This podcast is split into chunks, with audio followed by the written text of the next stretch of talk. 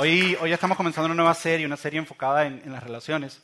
Y venimos con esta idea de que eras una vez y vivieron felices para siempre. Eh, y hay un mito, que el mito es que cuando uno se casa es feliz para siempre, y el mito que a veces te dicen es que uno no es feliz para siempre. Pero la realidad es que sí es posible ser feliz.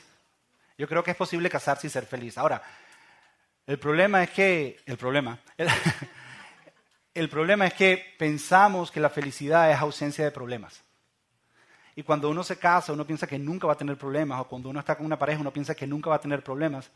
Y lo que he, descubierto, con 10 años que tengo de casado con mi preciosa esposa, es que uno puede ser feliz, pero no significa que no hay problemas. Cuando uno se casa, hay problemas.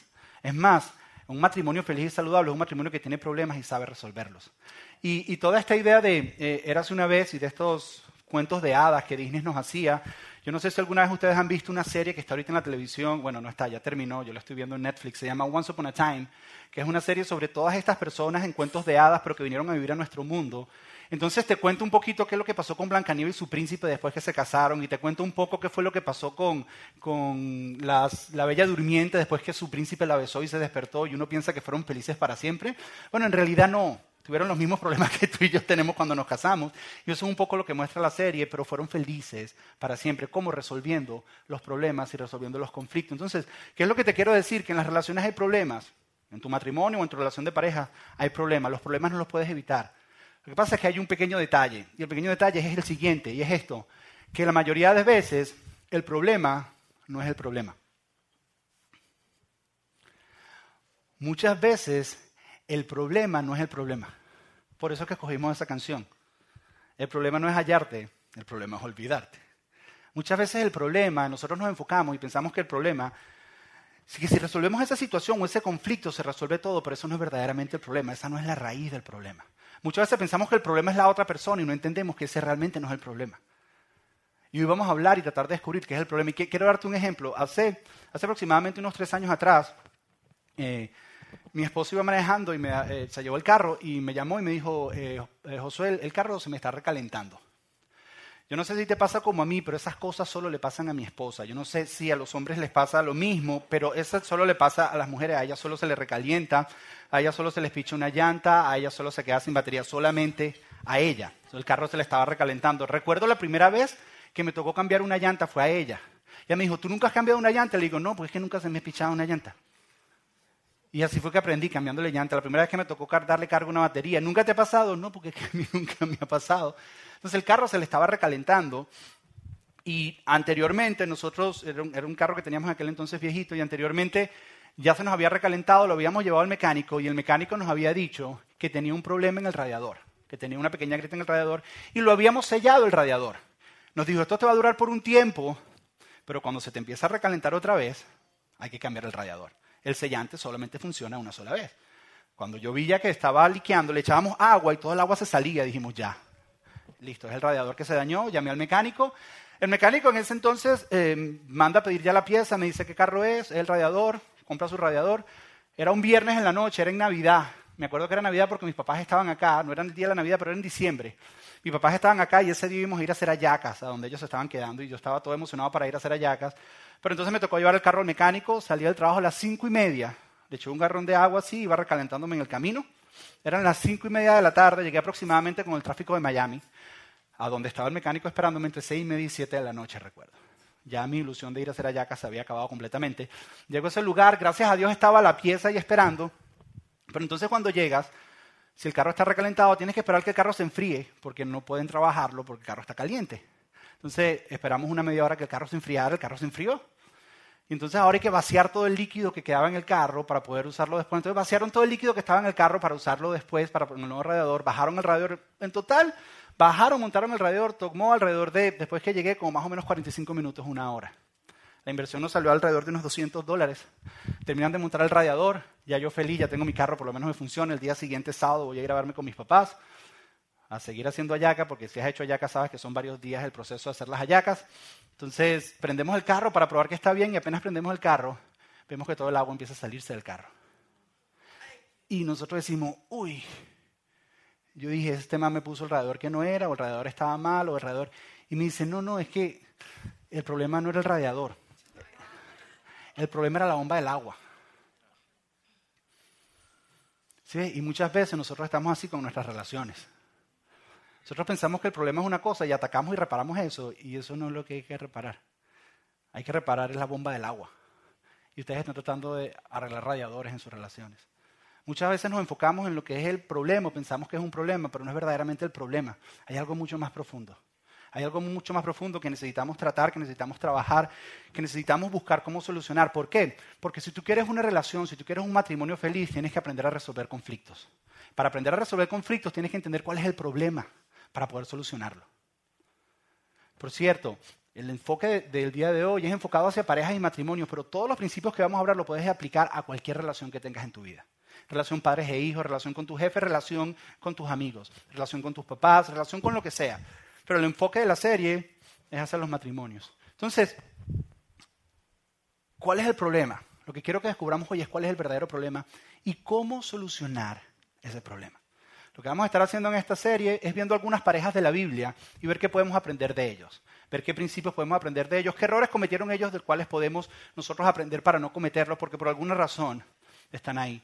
La serie va a estar conectada para que entiendan un poquito cómo va a funcionar con un plan de lectura bíblico que ahorita le vamos a dejar saber un poco al respecto y con, un taller de parejas que vamos a hacer el día 21 y 22 que se llama Unidos, donde va a estar conectado con todo lo que venimos hablando durante la serie.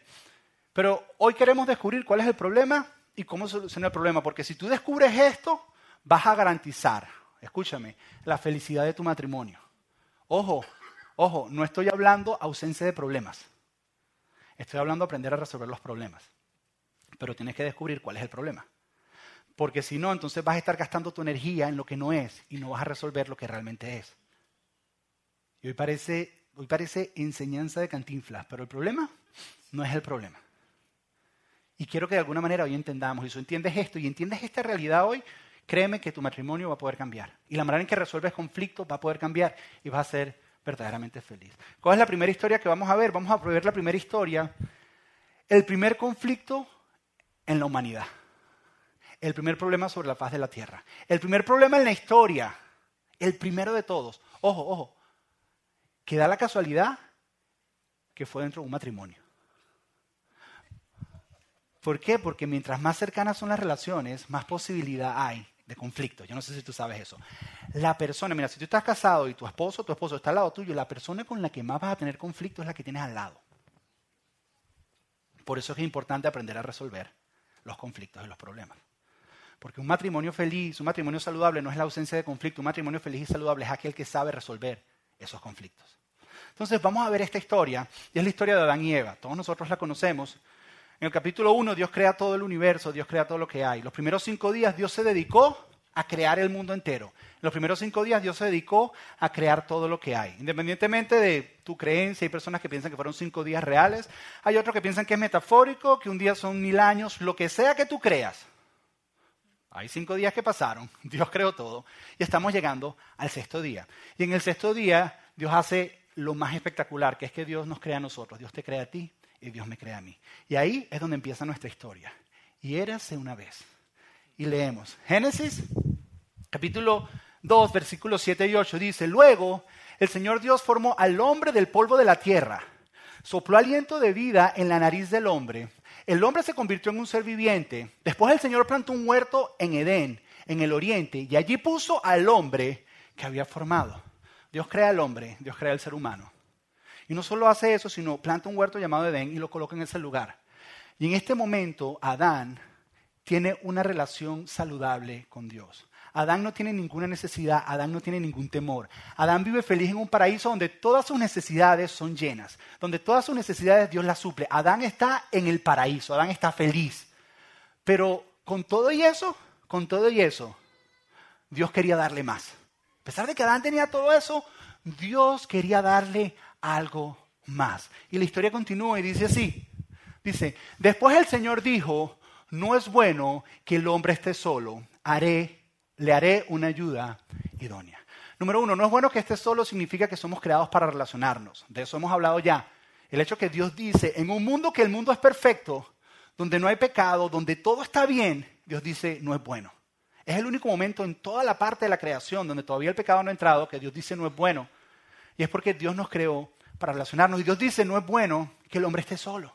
Él dice, le haré una, le haré una ayuda idónea. Por ahí dicen, yo no sé, por ahí dicen que los buenos artistas primero hacen un borrador para después hacer la obra de arte. Entonces dicen que el borrador es el hombre. Y entonces después Dios hizo a la mujer, pues. O sea, el hombre fue el boceto para practicar. Y la mujer fue la obra de arte. Por ahí dicen eso. Ganando unos puntos por ahí con las mujeres. Pues.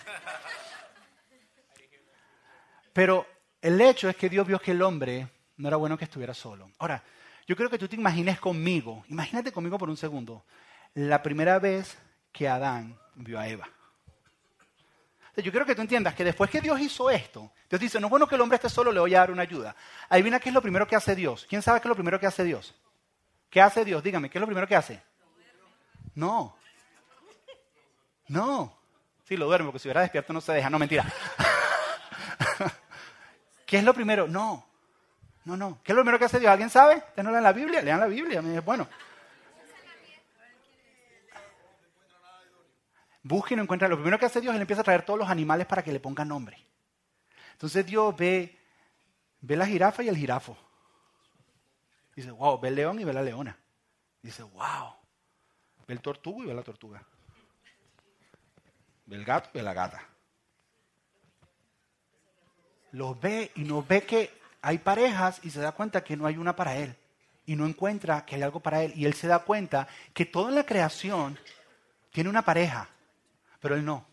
Y entonces, cuando él dice, wow, necesito a alguien, entonces, ¿qué hace Dios? Dios le da a la mujer. Lo primero que dice Adán cuando la ve, dice, wow, man. Lo, primero que dice Dios cuando la ve, lo primero que dice Adán cuando la ve es, al fin conseguí una como yo. En el original, lo que Adán dice, que dice, por fin encontré una que es huesos de mis huesos, carne de mi carne. En el original, es un poema. Muchos creen que Adán lo cantó. Fue tan impresionante que el hombre se convirtió en poeta y compositor. Cuando vio a la mujer, el hombre quedó impresionado. Así como cuando tú estabas tratando de conquistar a tu, a tu esposa, que le escribías poemas y le escribías, que después se te olvidó, más o menos así. Bueno, el hecho es que ahora está el matrimonio y se convierte en una, en una sola carne y ahora están casados y están siendo felices para siempre hasta, ojo, hasta que hay un pequeño detalle. Primer conflicto. Dios había puesto una norma, Dios le había dicho, pueden comer de todo lo que quieran. Pueden comer de cualquier árbol, de cualquier fruto, pueden comer de todo, excepto del árbol que está en el centro, que es el árbol del conocimiento del bien y del mal. El día que coman de él morirán. Y en este momento Dios le da una opción a los seres humanos, a ti y a mí, que es la opción de poder tomar decisiones. Y yo no sé si tú sabes que cada decisión que tú tomas genera un cambio. Cualquier decisión que tú tomas genera un cambio. Sea lo que sea. Si tú tomas una decisión, genera un cambio. Ojo, no tomar decisión es tomar una decisión. Y cualquier decisión que tú tomas genera un cambio. En ese momento ellos tomaron la decisión. ¿Y cuál fue la decisión? La decisión fue desobedecer a Dios. Y eso trajo un cambio. ¿Cuál fue el cambio? Cambió la relación de ellos con Dios y cambió la relación de ellos dos. Y eso generó un conflicto. Y fue el primer conflicto en la historia. Fue el primer conflicto que podemos ver en la tierra. El primer conflicto dentro de un matrimonio, el primer conflicto dentro de una pareja. Y cuando ocurre este conflicto, después de un tiempo Dios comienza a buscar a Adán y a Eva para pasar tiempo con ellos y no los encuentra. Y empieza a haber un diálogo entre Dios y el hombre y entre Dios y la mujer. Y el diálogo es así. Dice así. Dios encuentra a Adán y le pregunta, ¿quién te dijo que estabas desnudo? Le preguntó el Señor Dios, ¿acaso has comido del fruto del árbol que te dije que no comieras o que te ordené que no comieras y el hombre le contestó. Ahora, la respuesta de Adán ahorita es clásica. Es la excusa más vieja, es la excusa más clásica de todas. ¿Ok? Pero esto lo que significa es lo que Adán pensaba que era el problema. Pero no es el problema. La respuesta de Adán es la siguiente. Adán dice, la mujer que tú me diste fue quien me dio del fruto y yo lo comí. Mucha gente dice que le echa la culpa a la mujer, pero no sé si entiendes que le está echando la culpa a Dios. O sea, la mujer que tú me diste, la mujer que tú me diste, fue la que hizo que viviera yo esto, fue la que hice, la mujer que tú me diste y él no toma la responsabilidad de su decisión. Dice, ¿sabes qué? La mujer que tú me diste fue la que me debe comer. Ahora, hasta ahí por lo general conocemos y las mujeres dicen, ustedes siempre acusándonos que esto, que lo otro. Ahora, ahora mira lo que hace la mujer, porque Dios va y interroga a la mujer y le dice, ok, déjame ver qué fue lo que hizo esta mujer. No es que Dios no sabía, es parte de su, manera de tratar con nosotros. Y luego sigue diciendo, el Señor le preguntó a la mujer, ¿qué has hecho? La serpiente me engañó, contestó ella. Por eso yo comí. O sea, no fue culpa mía, fue culpa de la serpiente. O sea, le preguntan a Adán y Adán dice, no, mira, sabes que la culpa es tuya y la culpa es de ella. Y le preguntan a ellos, ¿qué fue lo que pasó? Y dicen, no, no, no, no, la culpa no es mía. ¿Te parece parecido un poco la dinámica y los conflictos en las relaciones más o menos que hay? No, la culpa es tuya, la culpa es mía, no, la culpa es tuya. ¿Por qué? Porque para Adán, Adán pensaba que el problema era Dios y que el problema era Eva. Pero ese no era el problema. Eva pensaba que el problema era la serpiente. Ese no era el problema. ¿Cuál es el problema? Y esto que vamos a ver ahorita es el verdadero problema del conflicto es el verdadero raíz. Que si nosotros aprendemos, es lo que vivimos tú y yo cada vez que hay un conflicto en nuestras relaciones, porque hemos dicho que en las relaciones de pareja o matrimoniales van a haber problemas, el problema es cómo los resolvemos. Y si nos enfocamos en estar pensando en la otra persona, estamos perdiendo el tiempo. Y en esto que vamos a descubrir hoy, este versículo que vamos a leer, es donde está la clave. Es donde está la clave. Y el versículo está en el momento en que Dios empieza la conversación y empieza a hablar con Adán. La primera vez que se encuentran después que Adán peca. Dios encuentra a Adán y le dice lo siguiente, versículo 9 y 10. Entonces el Señor llamó al hombre y le dijo, ¿dónde estás? Y el hombre contestó, te oí caminando por el huerto, por el huerto, así que me escondí porque tuve miedo, porque estaba desnudo. La raíz del problema es temor. Y los hombres que están aquí dicen, no, yo no tengo miedo. Yo no le tengo miedo a nada. Yo, yo no, yo no tengo miedo a la oscuridad. Yo no le tengo miedo a nada. Estoy hablando de miedos más profundos. Estoy hablando de, de miedo a fracasar. Estoy hablando de miedo a ser aceptado.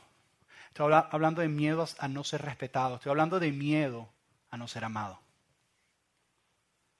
Estoy hablando de ese miedo. ¿Por qué? Porque cuando ocurre un conflicto, ese conflicto despierta una necesidad en ti. Y esa necesidad dispara un temor. Y hasta que tú no descubras cuál es ese temor y aprendas a lidiar con ese temor, nunca vas a saber resolver conflictos. Y vas a vivir una y otra vez en conflictos. Te, voy a explicar cómo funciona esta dinámica. Mira cómo funciona. Ocurrió un conflicto. Adán tuvo un conflicto. ¿Cuál fue el conflicto? Que comieron y hubo un conflicto. Adán se sentía amado por Dios, se sentía aceptado, pero ahora se sentía que le había fallado a Dios. ¿Y cuál es la necesidad que hay en Adán por ese conflicto? La necesidad que Adán tiene es que necesita ser aceptado. Adán necesita ser aceptado porque siente que fue alejado de parte de Dios y él dice, ahora yo necesito ser aceptado, pero le entra un temor. ¿Cuál fue el miedo que él tuvo? ¿Cuál fue el temor que le entró? Él tiene temor a ser rechazado por Dios. ¿Sí ves? Él tiene una necesidad, él dice, yo necesito ser aceptado porque hay un conflicto. Cuando tienes un conflicto con alguien, eso despierta una necesidad contigo, en ti. Y esa necesidad despierta un temor porque tú piensas que esa persona no te va a cumplir esa necesidad y despierta un temor en ti. Y esa es la raíz y la esencia de lo que daña tus relaciones y tus conflictos. Te, te doy un ejemplo. Por ejemplo, tú tienes la necesidad de ser respetado. Nosotros los hombres tenemos la necesidad de que se nos respete. Y cuando estamos teniendo un conflicto, queremos que se nos respete, porque es que nosotros somos los hombres y queremos que se nos respete. Porque a los hombres se les debe respetar. Y la Biblia dice que a los hombres se les debe respetar.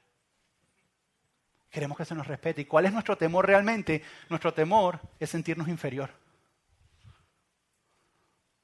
Y hacemos lo que sea para que se nos respete. Y nos sentimos, realmente somos unos niños que nos estamos sintiendo inferior dentro de nosotros. Ahora, otro, otro ejemplo. Compromiso, temor al compromiso. Ay, es que, es que es que él, realmente no, no, está comprometido con el matrimonio y que crezcamos y que esto se arregle, porque es que yo leo el libro, él no lee el libro, yo hago esto, ella no hace esto y no hay compromiso. ¿Y cuál es tu temor? ¿Cuál es tu temor cuando tú ves que hay falta de compromiso? Tu necesidad es que la gente se comprometa, necesidad que si no se compromete lo suficiente me va a abandonar. Y eso despierta un temor en ti. Deben las caras a todos ustedes.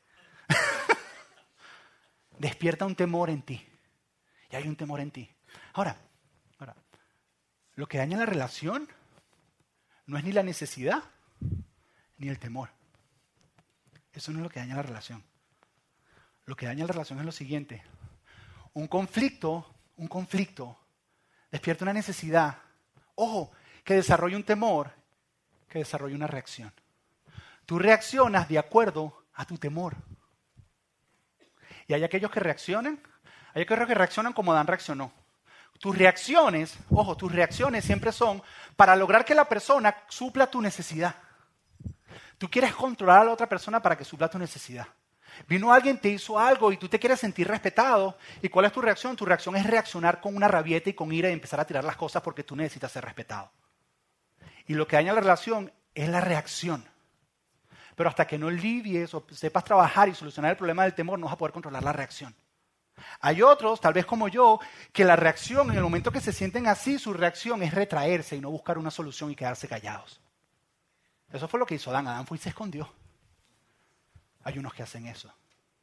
Hay otros, hay otros que no reaccionan con rabietas o no se ponen rabia o no tiran cosas, ojo, pero andan todo el día molestos y de mal humor y con rabia. Y esa es tu reacción, porque tú quieres tratar de poner sobre la otra persona que ella te tiene que cumplir las necesidades. Ella tiene que suplir tu necesidad. Tú necesitas sentirte respetado, tú haces lo que sea para que esa persona te respete. ¿Por qué? Porque tienes temor a sentirte inferior.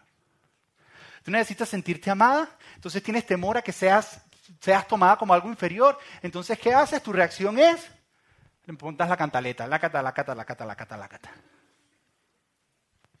Y las reacciones, ojo, las reacciones son los que dañan las relaciones. Pero las reacciones no las controlamos hasta que aprendamos a trabajar con nuestros temores. Y el problema es que nosotros, porque el problema no es el problema, es que con nuestras reacciones nosotros queremos controlar y obligar y cambiar a las personas para que las personas suplan nuestras necesidades. Tú con tu reacción de rabia, con tu reacción de cantaleta, con tu reacción de retraerte, con tu reacción de irte, con tu reacción de lo que sea, tú lo que quieres es que esa persona te pague la deuda y te cumpla la necesidad. Y te voy a decir algo. Poner tus expectativas en la otra persona es, te garantiza el fracaso en la relación. ¿Por qué? Mira, mira esto. Una mujer necesita sentirse cuidada. Y está casado con un hombre que necesita sentirse valorado. Entonces la mujer le exige al hombre que la cuide, que la cuide, que la cuide. Pero la necesidad del hombre es que le digan que lo hace bien, que lo hace bien, que lo hace bien. Entonces, cuando ella le dice, es que tú no me amas suficiente, no me amas suficiente, él se siente y dice, es que no sirvo para nada, es que no sirvo para nada, es que no sirvo para nada. Y las reacciones están constantemente ahí. Y la relación lo que se está es dañando debido a la reacción que están teniendo por un temor que no saben lidiar con él. El problema no es el problema. El problema no es la situación, el conflicto, el problema no es la otra persona. El problema es cómo lidiar con la reacción. La pregunta es cómo cambiamos y cómo solucionamos esto. ¿Cómo cambiamos y cómo solucionamos esto? Cambiando tu manera de pensar. Fíjate, esta, esta es la frase de Twitter de hoy. Tus pensamientos son el fundamento de tus sentimientos y de tus reacciones. Tus pensamientos, ojo, son el fundamento de tus sentimientos y de tus reacciones. Cada vez, cada vez que una persona, o ves un conflicto con una persona, en ese momento que se te despierta una necesidad, y esa necesidad te despierta un temor. Entonces, en, el problema, la persona te empieza a tocar el botón de tus temores. Y le da tus botones. Y cada vez que le da el botón, tú reaccionas. Quería uno que dijera temor, pero es que dice easy nada más el de Staples. Entonces, cada vez que le da el botón, tú reaccionas. Y nosotros decimos, es que reacciono así porque es que me estás empujando los botones. Es que te lo merece porque me estás empujando los botones. Mira, me estás dando los botones. Y eso no, no, es que no me provoque porque me estás empujando los botones. Y ya es hora, ojo, ojo, ya es hora de que seamos adultos y responsables por nuestros propios botones. Tú no puedes controlar el hecho de que las personas te toquen los botones, pero tú sí puedes controlar cómo reaccionas cuando te tocan los botones. Y la manera de controlar qué hacer cuando te, cuando te tocan los botones es con tus pensamientos. Porque si tú cambias tus pensamientos, van a cambiar tus sentimientos. Y tú cambias tus sentimientos, van a cambiar tus reacciones. Mira, tú no puedes controlar las emociones. Pero si cambias tu manera de pensar, puedes controlar cómo te sientes. Y si controlas cómo te sientes, controlas la forma en que vas a reaccionar. Cuando le den el botón, a ti te va a venir algo a la cabeza que es tu temor. ¿Qué puedes hacer tú para cambiar ese pensamiento? Para entonces cambiar el sentimiento para poder reaccionar bien. ¿Qué puedes hacer tú? Es hora de que seamos adultos y nos hagamos responsables de nuestros propios botones. Ya es hora. Y dejar de ser como niñitos. Y estar culpando a la otra persona. Adán dijo, fue ella que me presionó el botón y me hizo comer. Eva dijo, fue la serpiente. Es hora de que seamos responsables por nuestros botones. De que cambiemos nuestra manera de pensar. Es posible. Y tú dices, ya, José, pero es que suena, es que tú lo dices así, pero es que no es tan fácil. Es que eso de cambiar, eso, uno no puede cambiar la manera de pensar. Mira, ojo, la Biblia dice, la Biblia dice que como el hombre piensa, así vive. O sea que si tú cambias tus pensamientos, cambias tu manera de vivir, cambias tus reacciones. Ojo, la Biblia dice, esta, esta, semana la leí en la nueva traducción viviente, dice que sobre toda cosa guardada guarda tu mente, porque de la mente es donde sale tu vida. O sea que si tú cambias tus pensamientos, no importa lo que te peguen en los botones, va a cambiar tu reacción. Pero se puede, Pablo dijo, que podemos llevar todo pensamiento cautivo. Podemos tomar todo pensamiento y llevarlo a la obediencia de Cristo. Eso quiere decir que tú sí puedes controlar lo que tú piensas. Te tocan el botón, tú sientes, viene un pensamiento, ah, ay, quieres ver la necesidad, ¿por qué no cambias tu manera de pensar? Eso va a cambiar la manera en que vas a reaccionar. Y te va a ayudar a solucionar el conflicto en la relación. Te voy a dar un ejemplo. Mira, ayer mi esposa hoy está en el bridal shower de su hermana. Nosotros hemos orado para que la hermana se case, hemos ayunado para que la hermana se case, le hemos buscado novios a la hermana y se casó, se casa ahora en marzo. Entonces es como que el evento del año. Y hoy es el bridal shower, era la semana pasada y se canceló por el maratón, el, el ING, y entonces lo pasaron porque por ahí pasaba el ING, lo pasaron para esta semana. Y yo llevo aproximadamente tres meses jalándome los cabellos porque mi hermana le está organizando, mi esposa le está organizando el bridal shower a su hermana. Entonces yo he ido un poquito más allá en cuidar a los niños, yo cuido bastante a los niños, pero dejarle que ella haga cosas y que salga y haga cosas, dejándome yo un poco a un lado para que ella pueda hacer sus cosas y yo a veces trasnochándome, yo haciendo cosas a otras horas para que ella pueda hacer todo lo que tiene que hacer para el bridal shower. Y ayer me dijo, yo voy a salir. El día, el día sábado es un día muy importante para mí porque el sábado yo me quedo tranquilo en casa eh, repaso las notas, repaso un poco lo que vamos a estar. Me gusta estar tranquilo desde temprano y lo hago desde la tarde. Y entonces ella, ella salió a las 3 de la tarde. Ahora, ojo, ojo, ojo. Una de mis necesidades grandes es validación. Que el temor que despierta es no sentirme suficientemente bueno. Y ella se fue a las 3 de la tarde, ¿no? Yo pensé que iba a dormir a los niños y no los dormí, me tocó dormirlos a mí. Nicolás nunca se durmió. Estuvo desde las 3 de la tarde, bueno, desde las 4 hasta las 7 y media de la noche que llegó mi esposa llorando. Se paraba, paraba de llorar, seguía, te tomaba un power nap de 5 minutos y arrancaba otra vez. Me tocó darle de comer. Ella me había dicho, no, porque yo le dije, ¿cómo es esta noche? Yo tengo tan bueno, ¿cómo, va a ser hoy? Eh, eh, yo le doy comida a los niños. No, no, no, tranquilo, yo regreso a las 5 y media. Chévere comemos, me da tiempo de sentarme, hacer cosas para la enseñanza, chévere. A las cinco y media me sonó el teléfono.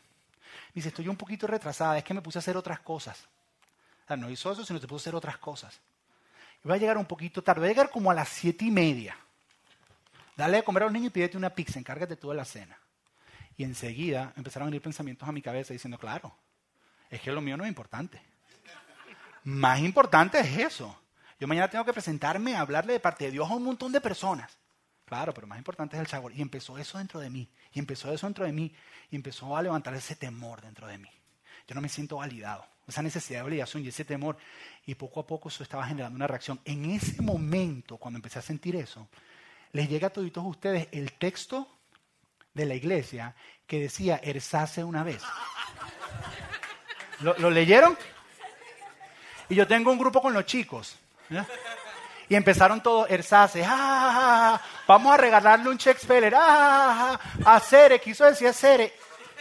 Y yo con la necesidad de que las cosas se hagan bien y que se me valore por las cosas que tú haces. Y empecé yo a decir dentro de mí, claro, de género que lo hagan ellos la próxima vez. A ver, uno aquí haciendo todo. Pero era mi necesidad. Era mi necesidad. Tenía la necesidad de, que ser, de ser validado, de que se me valiera y se me dijera.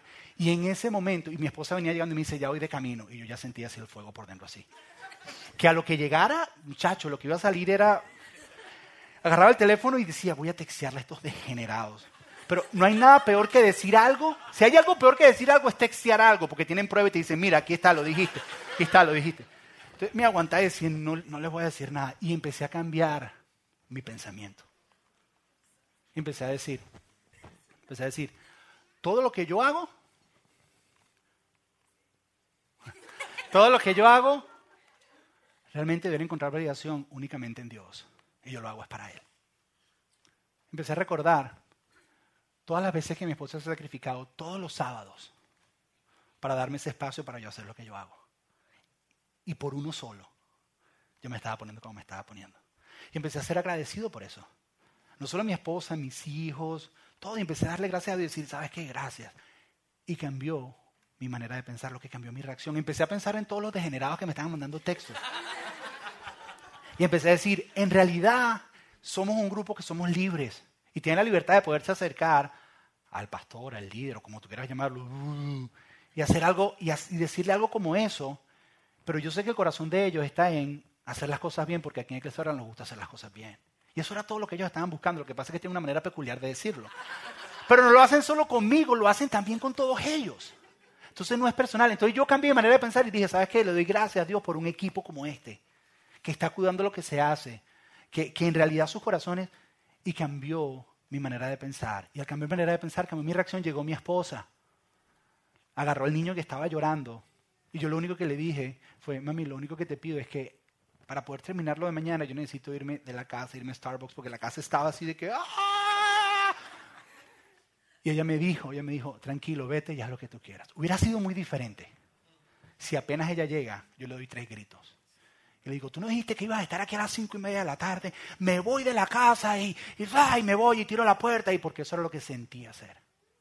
Pero la única manera que yo cambié mi reacción fue cuando cambié mi manera de pensar. Cuando cambié mi manera de pensar, mis sentimientos cambiaron. Porque cuando cambias tu manera de pensar, tus sentimientos siguen. Y entonces tus reacciones siguen a tus sentimientos. Cada vez que me mandaban el testigo era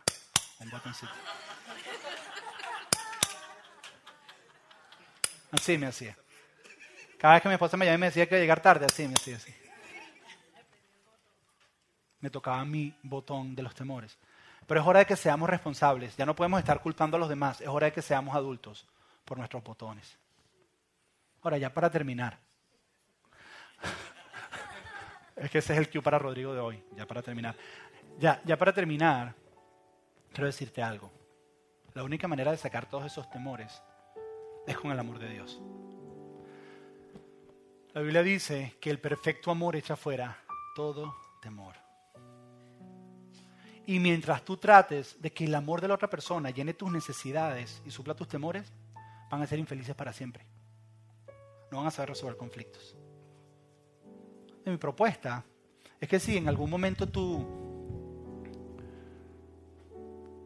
tienes una necesidad como por ejemplo, pon la primera salva, ser aceptado, tu temor es rechazo, porque no cambias tu manera de pensar y dices, es que Dios me acepta, tal y como soy. Cuando tú te sientes que tú dices, wow, necesito ser aceptado, pero, pero, pero sientes que no puedes acercarte o no quieres arreglar el conflicto que hubo, porque hubo un conflicto que explotó eso y tú dices, necesito ser aceptado, pero tengo temor a que me rechace, por eso entonces voy a reaccionar como reacciono, por eso me voy a esconder o no voy a hablar del tema, porque no en tu, en tu mente entiendes, sabes que Dios me acepta y me ama. Eso va a cambiar tu manera de pensar. Ojo, no estoy diciendo no hablar acerca de lo que ocurrió o acerca del conflicto. Estoy diciendo que vas a hablar diferente porque tu reacción va a ser diferente. ¿Cómo se habla después que controlas tus sentimientos y tus emociones? Ven al taller de unidos, eso lo vamos a hablar en el taller de unidos. De repente tienes un conflicto y te despierta la necesidad de ser amado. Y tu temor es que no quiero que me desprecien mi amor. Porque no entiendes y cambias tu manera de pensar y entiendes que Dios te ama tal y como eres. Y que no tienes que estar mendigando amor o buscando amor en otras personas, sino que Dios te ama.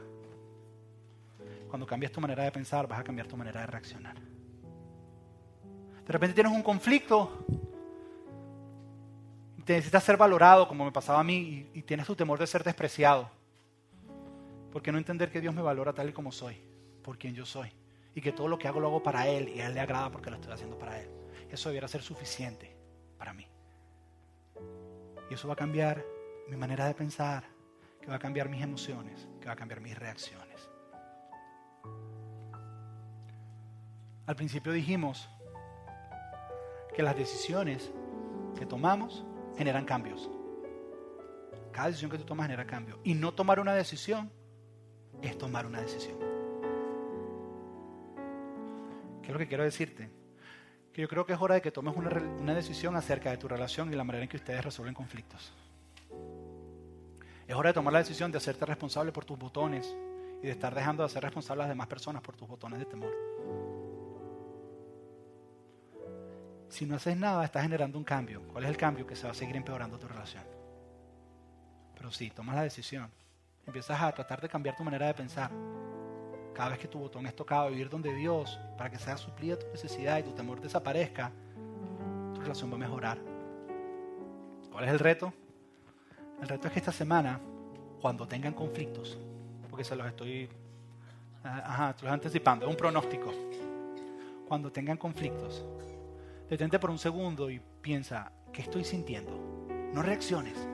Piensa, ¿qué estoy sintiendo? ¿Qué miedo tengo? Porque el miedo de cada uno de nosotros es diferente. Yo te acabo de decir el mío. El tuyo puede ser diferente. Piensa, ¿qué miedo tengo? ¿Qué temor tengo? ¿Y por qué me siento como me siento? Detente y piénsalo.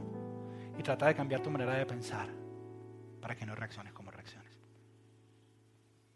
Cuando, cuando llegue tarde, la persona que te dijo que iba a llegar a tiempo, tu esposo, tu esposa, cuando tu esposa se tarde 15 minutos, y te dijo que eran nada más cinco, y eso crece dentro de ti, cambia tu manera de pensar. No significa que no lo vas a hablar. Cuando a él se le olvide eso tan importante que le dijiste, cuando a él se le olvide que el jueves es día de los enamorados y no hizo cita en ningún lugar, cambia tu manera de pensar. Piensa, ¿por qué me estoy sintiendo así? ¿Qué temor tengo que necesita ser llenado? Que solamente Dios puede llenar. Mi reto es que esta semana, cuando tengan conflictos, detente y piense de qué estoy sintiendo. Cuando descubras qué estás sintiendo, trata de cambiar tu manera de pensar acerca de lo que estás sintiendo.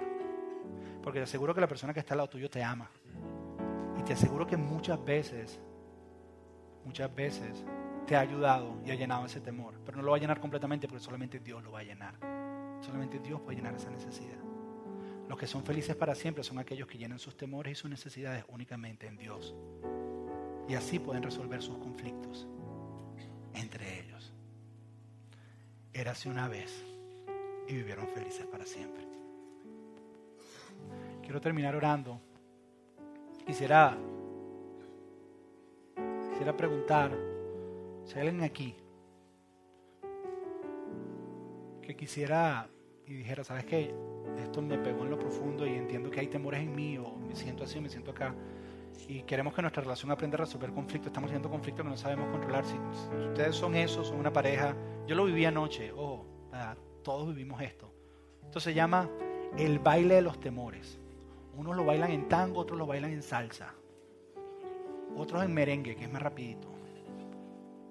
Pero todos lo bailamos. Y la única manera de romperlo es que llegue un adulto y diga, yo me hago responsable de mis botones. Si aquí hay una, alguna pareja que diga, sabes que yo necesito, simplemente levanta tu mano ahí junto conmigo, que yo la tengo levantada. Dices, ¿sabes qué? Quiero cambiar mi manera de reaccionar, quiero cambiar. No déjala ahí arriba. Eso es lo que voy a orar. Los demás son demasiado santos. Próxima vez, la próxima vez enseñan ellos. Ok, ya, ya, puedes, ya puedes bajar tu mano. Y vamos a orar. ¿Les parece? Cierra tus ojos. Padre, te damos gracias, Señor. Gracias porque hoy hemos entendido que sí es posible ser felices para siempre, Señor. Que tú nos uniste, Señor, a nuestro esposo o nuestra esposa, Señor, para ser felices, Señor. No para sobrevivir, sino para vivir y una vida abundante. Esto no significa que haya ausencia de problemas, Señor. Significa que sabemos resolver los problemas, Señor que entendemos que el problema no es el problema, que el problema son temores, que el problema son reacciones, que el problema son necesidades que solamente tú puedes llenar, Señor. Ayúdanos a discernir, ayúdanos a entender, Señor, es la palabra. Ayúdanos a entender cada vez que sentimos lo que sentimos, qué es lo que estamos sintiendo. Y transforma nuestra mente, Señor. Espíritu Santo, transforma nuestra mente y cambia nuestros pensamientos para que nuestras reacciones cambien, Dios. Te lo pedimos, Señor, porque porque esto fue lo que tú hiciste. Mucha gente pensaba que el problema era el pecador, cuando el problema era el pecado, y tú te enfocaste en el pecado y resolviste el pecado, Señor. Porque lo que parece el problema muchas veces no es el problema, Señor. Te pedimos, Señor, que nos ayudes, porque queremos tener matrimonios, relaciones que te reflejen a ti, que hablen de tu amor eterno en nuestras vidas, Señor. Ayúdanos a cada uno de nosotros a suplir todas nuestras necesidades en ti para poder entonces relacionarnos bien entre nosotros. En el nombre de Jesús. Amén.